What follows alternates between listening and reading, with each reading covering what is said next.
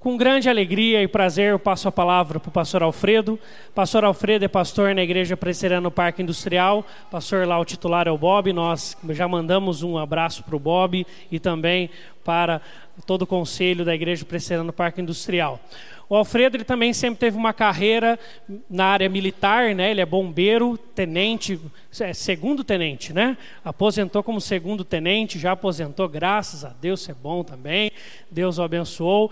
E ele tem demandado um trabalho muito grande, graças a Deus por isso, tem trabalhado muito com a mocidade na nossa região. Ele é o secretário presbiterial, ou seja, do nosso presbitério, aquele que é o responsável pelo trabalho nas mocidades das igrejas e pelo trabalho da federação, bem bem como o trabalho sinodal, do sínodo também ele é o secretário. Então é com muita alegria que nós passamos a palavra ao nosso irmão pastor Alfredo, que nos vai trazer a mensagem nessa noite. Nós vamos orar com ele, pedindo que Deus fale aos nossos corações. Vamos orar? Feche seus olhos.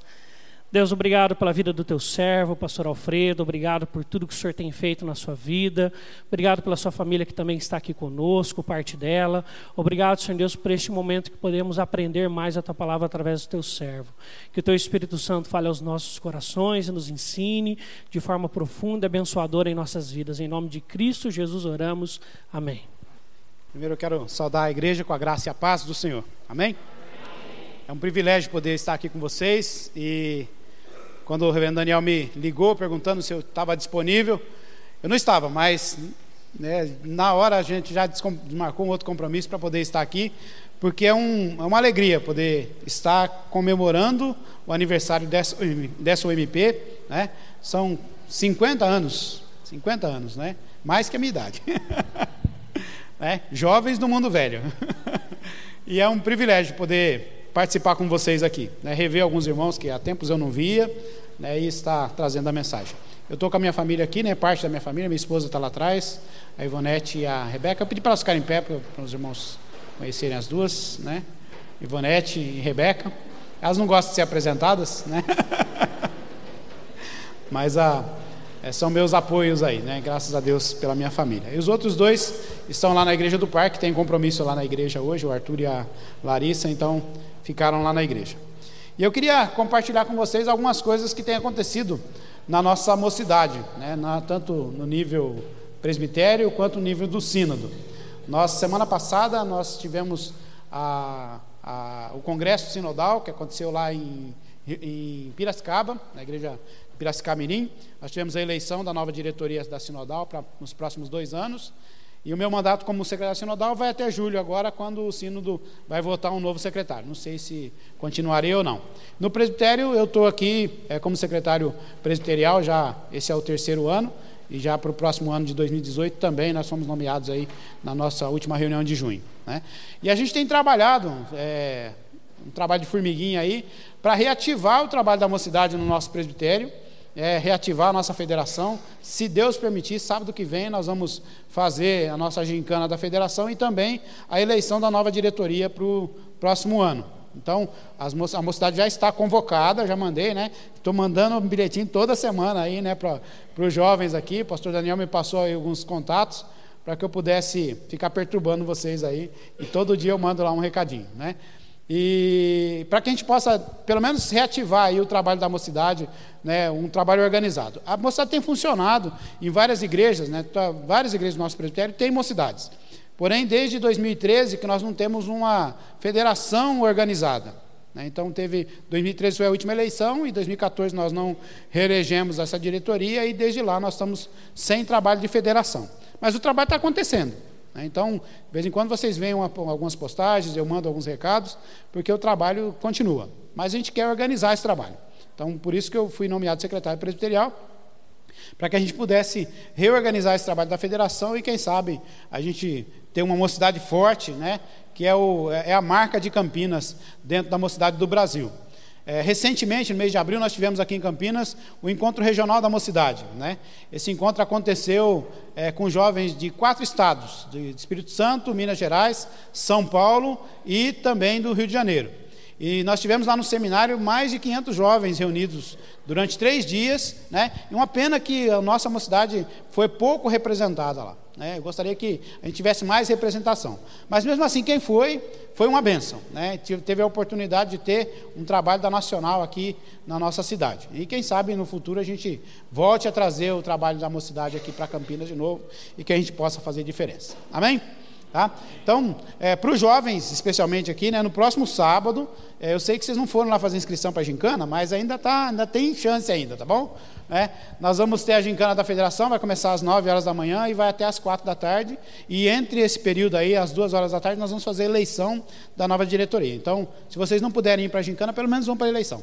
Tá bom? Gostaria muito de ter contar com a presença de vocês lá. Vai ser lá na igreja Shalom, fica pertinho ali do seminário, né? Uns 800 metros ali do seminário. Para quem não conhece, depois é só entrar no Google lá, é Igreja Presbiteriana Shalom, já vai aparecer o primeiro link lá da igreja com endereço e tudo mais. Amém? Vamos para a palavra então, irmãos. Eu queria convidá-los para abrirem suas Bíblias comigo lá no livro de Atos dos Apóstolos. Atos capítulo 9. E nós vamos ler alguns, algumas porções desse capítulo onde nós temos a narrativa da conversão de Saulo. E eu sei que vocês têm trabalhado um tema, né, que é foco no reino, é isso? É?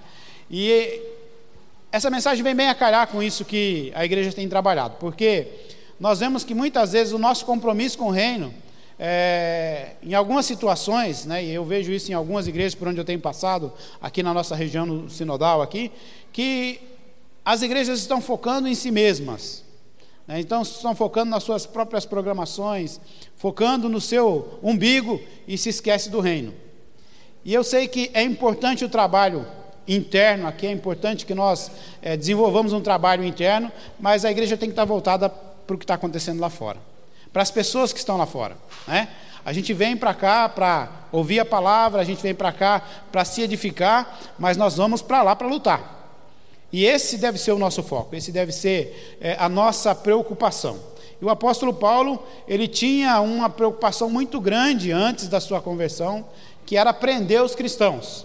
Então, começando lá no, no versículo 1, diz assim, 9, ah, capítulo 9, versículo 1. Saulo, respirando ainda ameaças de morte contra os discípulos do Senhor, dirigiu-se ao sumo sacerdote e lhe pediu cartas para as sinagogas de Damasco, a fim de que, caso achasse alguns do que eram do caminho, assim homens como mulheres, eh, os levasse presos para Jerusalém.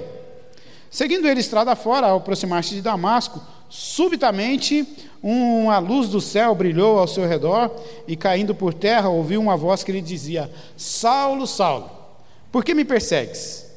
E ele perguntou: Quem és tu, Senhor? E a resposta foi: Eu sou Jesus, a quem tu persegues. Mas levanta-te, entra na cidade e onde te dirão o que te convém fazer. Os seus companheiros de viagem, que pararam emudecidos, ouvindo a voz e não vendo contudo a ninguém, então se levantou Saulo da terra e, abrindo os olhos, nada podia ver. E guiado, guiando-o pela mão, levaram-o para Damasco. E esteve três dias sem ver, e durante os quais nada comeu e nem bebeu. No mesmo capítulo, ainda a partir do versículo 20. Diz assim: E logo pregava nas sinagogas a Jesus, afirmando que este é o Filho de Deus. Ora, todos os que ouviam estavam atônitos e diziam: Não é este que exterminava em Jerusalém os que invocavam o nome de Jesus? E para que veio precisamente com o fim de levar amarrados os principais aos principais sacerdotes? Saulo, porém, mais e mais se fortalecia e confundia os judeus que moravam em Damasco, demonstrando que Jesus é o Cristo. E versículo 26. Tendo chegado a Jerusalém, procurou juntar-se com os discípulos, todos, porém, o temiam e não acreditando que ele fosse discípulo.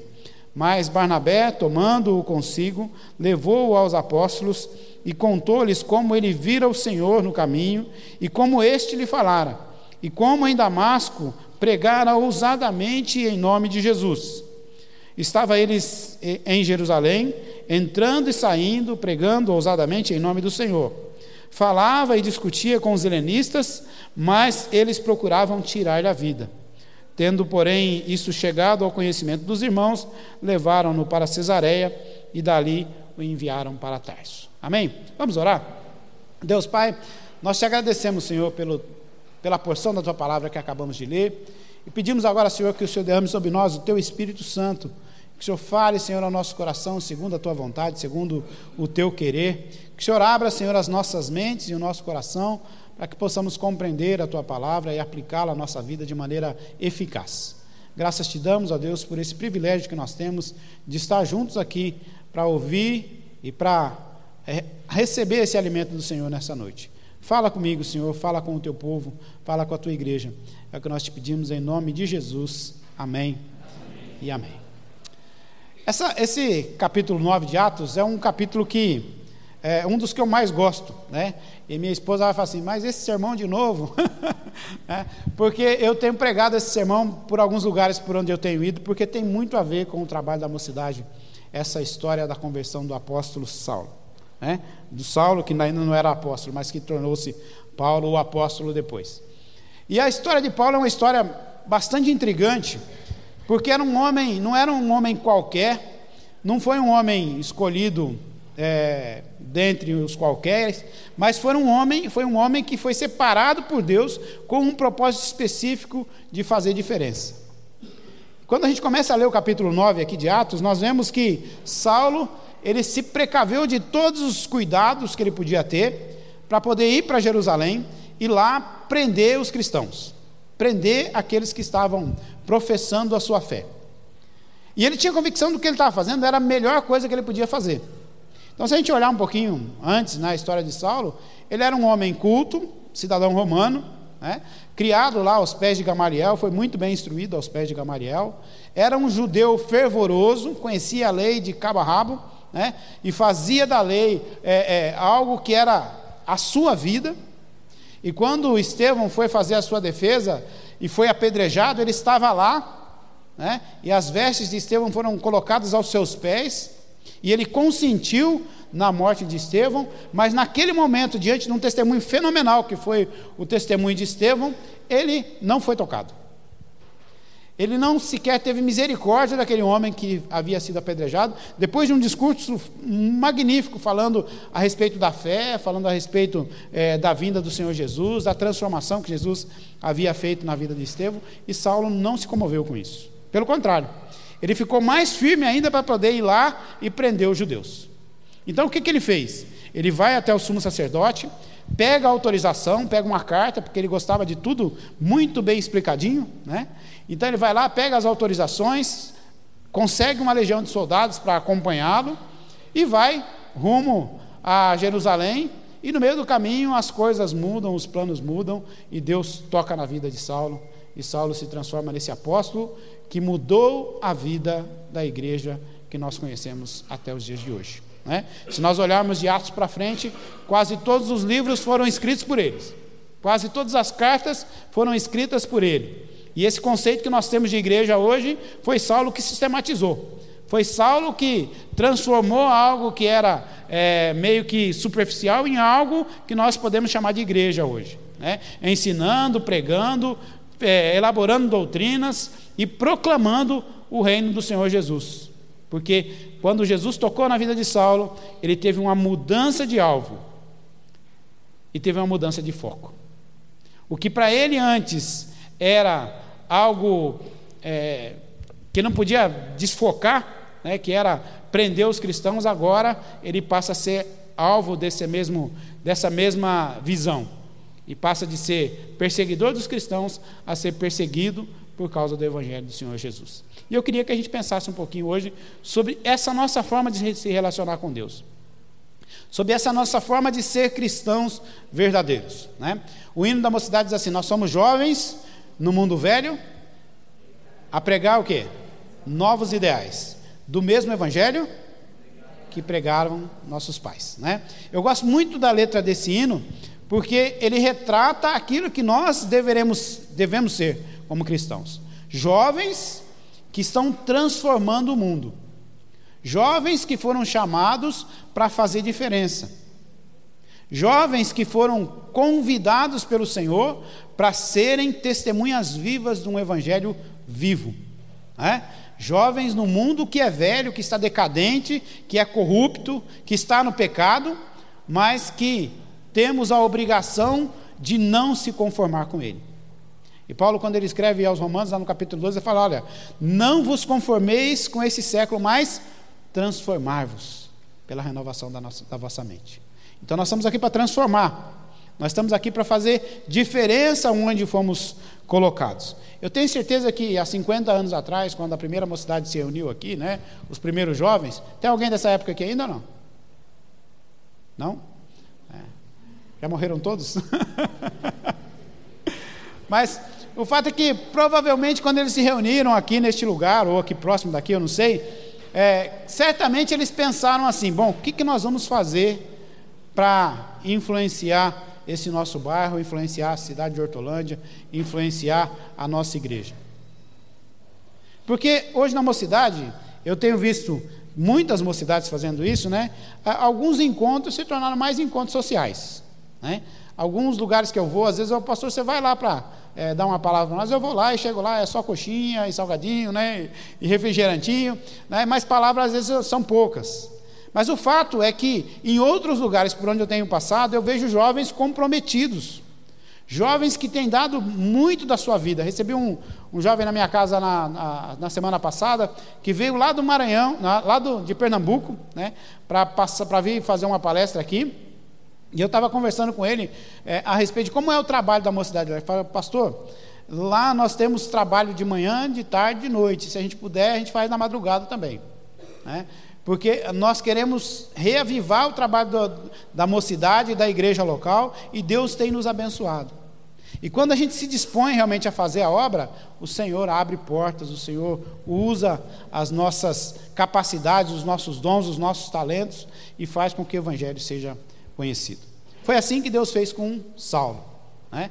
Um homem extremamente culto, um homem extremamente educado, mas que é, ao ser tocado pelo Espírito do Senhor, usou todo o seu dom e o seu talento para falar de Jesus e para levar um evangelho que era um evangelho que fez diferença e que está fazendo diferença e vai fazer diferença nas nossas vidas. Nesse primeiro parágrafo que nós lemos aqui, do versículo 1 até o versículo 9, nós vemos essa primeira narrativa. Né? Quem era Saulo?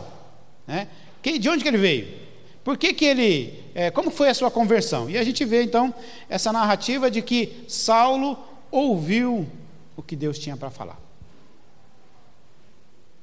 Quando nós somos cristãos verdadeiros, a primeira coisa que nós fazemos é ouvir o que Deus tem para nos dizer.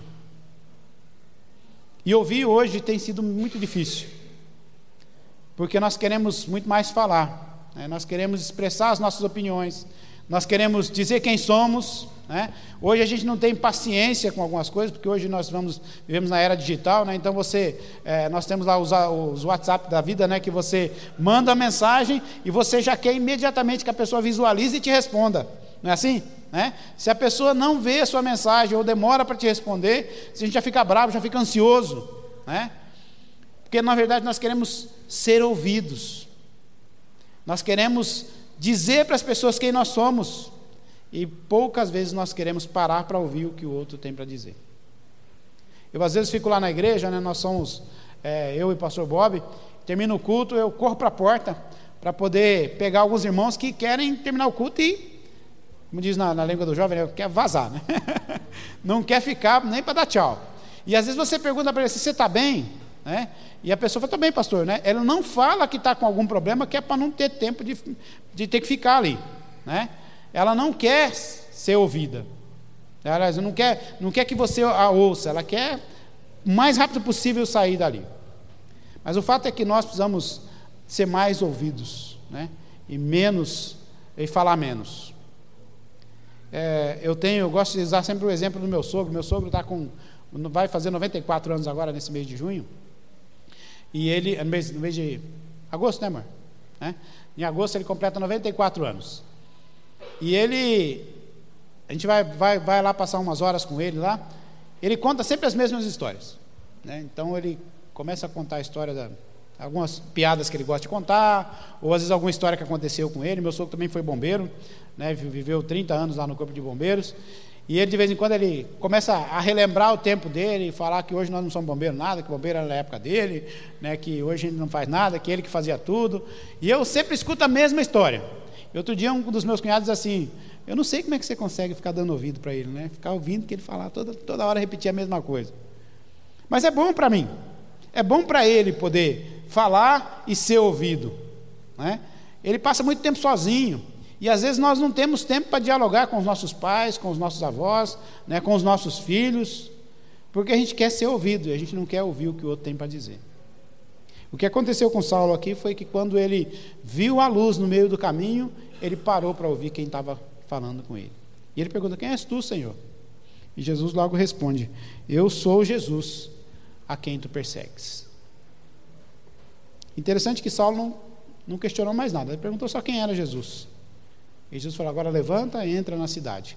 E aquele homem que era um alto diplomata, um homem cheio de autoridade, agora entra na cidade guiado pelas mãos de outros. Porque ele ousou ouvir o que o Senhor tinha a dizer para ele. Entre esse primeiro parágrafo, segundo aqui, e o terceiro que nós lemos, está a história de Ananias, que é um homem com, com quem Deus falou e disse: Olha, vai lá, vai lá na rua chamada direita, né? o único endereço que a gente encontra na Bíblia, né? Vai na rua chamada direita, tem um homem lá que ele está esperando você impor as mãos sobre ele, orar com ele, para que ele volte a ver, para que ele volte a entender quem eu sou. E Ananias vai e ora com Saulo, apesar do medo, apesar do temor né, que Ananias tem, ele vai lá e ora, e Saulo volta a ver, e é batizado, e logo em seguida, no versículo 20, começa a pregar na sinagoga. Então, a primeira coisa que a gente vê como cristãos que estão focados é que nós precisamos ouvir a voz de Deus. Ouvindo a voz de Deus, nós precisamos sair para testemunhar. E foi o que aconteceu com Saulo. Logo após ouvir o que o Senhor tinha a dizer para ele, ele já saiu e foi pregar o Evangelho. Versículo 20 diz assim: Logo pregava nas sinagogas a Jesus, afirmando que este é o Filho de Deus. Veja que não se passou muito tempo entre a conversão de Saulo e o momento que ele começou a pregar. Eu me lembro que em 1982, muitos de vocês ainda não eram nascidos, é, eu tive a oportunidade de ouvir alguém falar de Jesus. Eu estava vivendo uma vida, uma época muito difícil da minha vida. Né? Minha mãe tinha é, separado, a gente estava morando, eu estava morando aqui em Campinas, tinha vindo recentemente do Paraná para Campinas, e fui morar sozinho, só eu, morar eu com uma irmã minha mais velha, e a gente estava numa dificuldade muito grande. E um dia, um amigo meu, né, da escola, chegou em mim, subitamente disse assim: Você já ouviu falar de Jesus? E eu disse: Eu já ouvi falar de Jesus. Né? Eu já fui na igreja, né? eu fui criado lá numa escola que se falava de Jesus todo dia. Mas a forma como ele falou de Jesus para mim naquele dia fez uma diferença tão grande que daquele dia em diante eu nunca mais deixei de ouvir o que Jesus tinha para me dizer. E aí se foram mais de 30 anos. E se eu estou aqui hoje, é porque aquele dia, aquele jovem chegou lá e falou de Jesus para mim. Em pouco tempo, né, pouco mais de um ano, né, eu já tinha feito ali a minha profissão de fé, já tinha sido batizado, e algumas pessoas que caminharam comigo nesse início de carreira cristã é, abandonaram, foram embora e eu fiquei sozinho, só eu e esse meu amigo, né? E nós começamos a trabalhar ainda na antiga congregação do Jardim Esmeraldina, lá na, perto de Valinhos, né? E Deus foi me usando, me usando, me usando, e Deus transformou não só a minha vida, como transformou a vida de muitas outras pessoas que caminhavam comigo. Mas precisou alguém chegar e dizer assim: Você já ouviu realmente falar de Jesus? E às vezes a gente não tem essa ousadia né, de falar para os nossos amigos de escola, para os nossos amigos de faculdade, quem de fato é Jesus. A gente até anda com a camiseta escrito, né? Sou filho do rei, né? Ou Jesus é o meu Senhor. Mas falar realmente, testemunhar, são poucos os que têm ousadia para fazer isso. E eu quero desafiar você hoje, como jovem, né, como membro dessa igreja, a falar mais de Jesus. Não só falar, mas viver mais Jesus. Viver um evangelho diferente. Porque não adianta nada eu vir aqui pregar para vocês, falar que Jesus é maravilhoso, que Jesus transformou a minha vida, se no meu dia a dia isso não faz diferença. Se lá na minha faculdade, Jesus não entra, ele fica na porta. Se as pessoas não me conhecem como um verdadeiro cristão. Se no meu trabalho eu não consigo testemunhar um Jesus verdadeiro. Se na minha vizinhança eu sou conhecido como aquele cara que faz tudo de errado. Diz o texto aqui que Paulo logo pregava na sinagoga dizendo que Jesus era o Filho de Deus. E não foi algo assim muito simples, não. Parece que a história aqui é meio simplória, né? Ah, já chegou, já se converteu, tô, né, já está pregando Jesus aí, está tudo bem. Não. Ele pregava Jesus num tempo em que havia uma perseguição ferrenha contra a igreja, onde havia é, pessoas que não simplesmente prendiam os cristãos, mas matavam os cristãos por causa do Evangelho. E quando Paulo entra no meio dos discípulos de Jesus e começa a testemunhar desse Jesus verdadeiro, ele diz: olha, a primeira coisa que aconteceu foi uma desconfiança. Ué, mas, peraí, não era esse Paulo aí que até ontem estava com cartas para prender a gente? O que, ele está fazendo aqui no nosso meio? Então, quando às vezes nós queremos testemunhar de Jesus, normalmente você vai encontrar uma oposição. E às vezes a oposição pode vir de dentro da sua casa, pode vir lá no seu trabalho, pode vir nas suas amizades. E eu sou, digo isso com experiência própria, né? É, quando nós somos convertidos de fato, quando o Evangelho toca na nossa vida, certamente nós vamos perder algumas coisas. Que para o mundo são coisas que são perdas, mas para o reino são ganhos. Né? Muitas amizades vão se afastar de você, muitos familiares vão se afastar de você, muitos amigos vão se afastar de você por causa do Evangelho. Mas não desanime. É Deus fazendo uma limpa, né? É Deus te, te separando ali, te colocando no lugar certo, na hora certa, com as pessoas certas, para você continuar pregando o Evangelho. Paulo, ele teve essa oposição, mas esta oposição não o impediu de continuar a testemunhar de Jesus mesmo sabendo que estava sendo ameaçado de morte, mesmo sabendo que por onde ele passava haviam pessoas né, observando, olhando, né, filmando o que ele estava fazendo ali, para lá na frente pegá-lo em, uma outra situação. Isso não o fez desanimar, porque ele era um jovem testemunha. Né? Uma jovem testemunha no mundo velho, que precisava fazer diferente, diferença. Outra coisa que nós entendemos como cristãos é que ser cristão não é simplesmente viver num mundo de maravilhas, né? Ah, agora está tudo bem, e a gente vê um evangelho sendo pregado, é um evangelho fácil, um evangelho simples, onde as pessoas chegam para o evangelho e dizem, não, vem para cá, vem para a minha igreja, né? Aqui você vai ser feliz, você vai ser rico, né? Você vai ganhar um carro novo, você vai ganhar uma casa nova, né? E se você ligar a sua televisão lá da madrugada nos canais abertos aí, você vai ver uma série de testemunhos desse tipo. Olha, né? eu era né, pobre, eu era endividado, meu nome estava no Serasa, e quando eu vim para a igreja, ó, mudou tudo.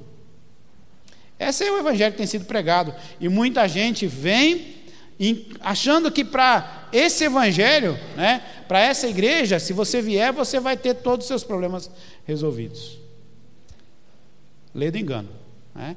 Quando nós, de fato, somos tocados pelo Espírito Santo, nós, parece que acende uma luz no nosso peito, assim, dizendo: olha ali, ó, tá vendo aquele ali? Aquele ali é de Jesus. Vamos apedrejar ele. Né? Então começam a vir as perseguições, começam a vir as tribulações, começam a vir os problemas.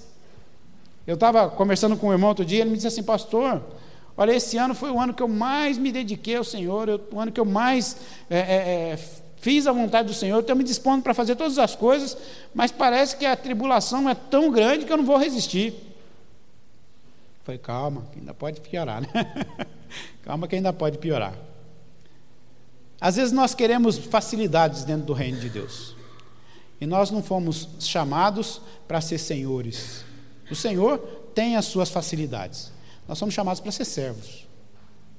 E como servos, muitas vezes nós seremos atribulados. Mas Jesus diz: Olha, tenha bom ânimo, porque eu venci o mundo. Então, essa palavra de Jesus me conforta.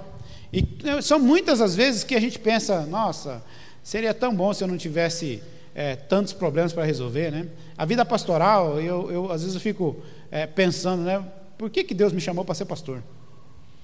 É? Tem tanta coisa boa para ser aí, né? Podia ter feito a minha carreira no bombeiro tranquilamente lá, sem me preocupar. né? mas Deus me chamou para ser pastor. Passei o meu tempo lá no bombeiro, graças a Deus consegui chegar no final da minha carreira, mas o meu chamado foi para pastorear vidas. E tem horas que eu toco o telefone, eu recebo uma mensagem na madrugada, e eu penso assim, Senhor, graças a Deus que o Senhor me colocou nesse ministério, porque se eu não tivesse aqui, talvez essa pessoa não tivesse com quem falar agora. E eu falo isso porque todos nós temos um ministério pastoral. A gente foca muito no pastor que está aqui na frente, né, que está dirigindo a igreja, mas a Bíblia diz que nós somos sacerdotes do reino. Você tem um chamado, você tem uma missão. Você, jovem, né, entra em lugares que o seu pastor não vai entrar. Você, adolescente, fala com pessoas que muitas vezes o meu linguajar não vai atingir. Você, adulto, né, pai, mãe, tem uma experiência que eu, jovem, ou, ou os jovens às vezes não têm. E você lá no seu, no seu ambiente, lá na SAF, na OPH, ou no seu trabalho, na, na sua empresa, você vai conseguir atingir pessoas que eu não vou conseguir. Eu fui conversar outro dia com um engenheiro, né, e ele começou a falar algumas coisas, a gente estava falando sobre algumas coisas de bombeiro, e ele começou a usar alguns termos técnicos, eu falei, irmão, vamos falar só de bombeiro, não vamos falar de engenharia não, porque não é minha praia. Né? Então, é, não, não vamos entrar nos termos técnicos, vamos na prática. Né? Porque às vezes o linguajar dele é diferente, o médico tem um linguajar diferente. Né? Então Deus te colocou onde você está para que você seja uma testemunha viva onde você está. Você é o pastor naquela situação. Lembre-se disso. Saulo era fazedor de tendas. E fazendo tendas, ele pregava o Evangelho. Ele falava de Jesus. Sofreu oposição, foi perseguido, né? E quem olha a vida de Saulo diz assim: nossa, Saulo foi um homem é, vitorioso. Né? Ele chega no final da carreira dele e diz assim: olha, eu completei a carreira, né? combati um bom combate, completei a carreira e guardei a fé. Oh, chegou no topo, né? Está lá no mais alto, do mais alto pódio lá, vai receber a coroa da vida agora. Mas quando Saulo escreveu isso, ele estava preso. Algumas pessoas não se dão conta de que a vida de Saulo foi uma vida de sofrimento. Uma vida por onde ele passou por perseguições, açoites, ficou preso, sofreu naufrágios, né, e teve uma série de problemas, mas no entanto ele se manteve firme e ele chega no final da vida dele e diz assim: Eu, graças a Deus, eu completei a carreira. Ser cristão é sofrer oposição. É, ser cristão é ser uma testemunha. Ser cristão é ouvir o que Deus tem para nos dizer. No final do texto aqui, versículos é, 29 e 30, assim falava ele e discutia com os helenistas, mas eles procuravam tirar-lhe a vida. Tendo isso chegado ao conhecimento dos irmãos, levaram-no até Cesareia e dali o enviaram para Tarsis.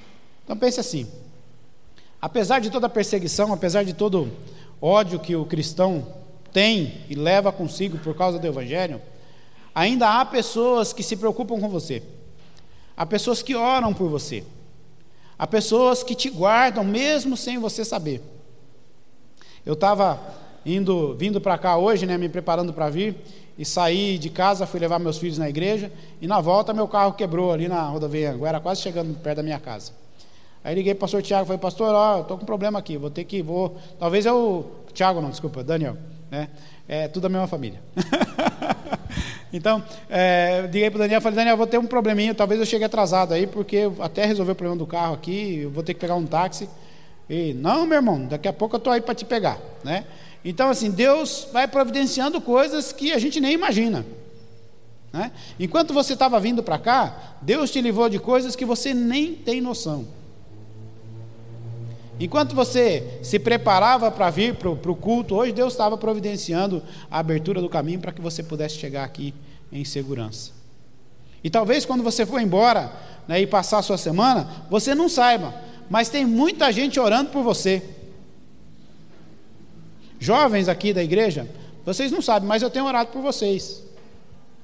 Eu tenho colocado a vida da nossa mocidade em oração todos os dias, porque eu sei o quanto Deus pode fazer através de cada um de vocês. Eu sei o potencial que vocês têm, a capacidade, a criatividade, né? os dons, os talentos de vocês. E eu oro todos os dias para que Deus aflore isso mais e mais, para que vocês possam fazer diferença onde vocês estão. Saulo tinha um grupo que orava, intercedia por ele, vigiava por ele, né, para que ele não fosse morto. E ele cumpriu toda a sua, a sua tarefa, toda a tarefa para a qual ele foi chamado, porque Deus o guardava, Deus colocava anjos ao seu redor para que ele pudesse concluir a sua mensagem, né, para que ele pudesse concluir o seu ministério. E versículo 30 e 31, que nós não lemos aqui, diz assim: é, versículo 31, perdão. A igreja, na verdade, tinha paz em toda a Judéia, Galiléia e Samaria, edificando-se e caminhando no temor do Senhor, e no conforto do Espírito Santo crescia em número. Então, através da tribulação do apóstolo Paulo, a igreja crescia. Talvez você esteja hoje enfrentando muita oposição onde você está, Talvez você esteja hoje enfrentando muita perseguição onde você está, mas lembre-se: tem alguém intercedendo por você. Tem alguém orando para que você seja mais ousado, para que você tenha coragem, para que você realmente seja uma testemunha viva do Senhor Jesus. E eu quero concluir essa minha mensagem hoje com vocês aqui com uma palavra de incentivo. Né? João diz assim: Jovens, eu vos escrevi porque sois fortes, e a palavra do Senhor permanece em vocês. Então, use dessa palavra que está no coração de vocês. Use do dom, do, dos talentos que Deus colocou no seu coração para fazer diferença aqui em Hortolândia e onde vocês estiverem. Tenham certeza que as tribulações virão, mas vocês estarão guardados pelo poder do Espírito Santo. E Deus vai usar a vida de vocês para abençoar a vida de outros, outras pessoas. O reino está à nossa frente e nós somos trabalhadores do reino. Foco no reino que a gente vai conseguir chegar onde o Senhor quer que nós cheguemos. Amém? Que Deus abençoe ricamente a vida de vocês e que outros 50 anos venham, né? E que vocês possam ser lembrados por aqueles jovens, né, que se empenharam por fazer o mundo um, do mundo um mundo melhor, através do evangelho do Senhor Jesus. Não temam as perseguições, não temam as adversidades. Lembre-se sempre que o Senhor está com vocês por onde vocês estiverem. Amém? Vamos orar mais uma vez?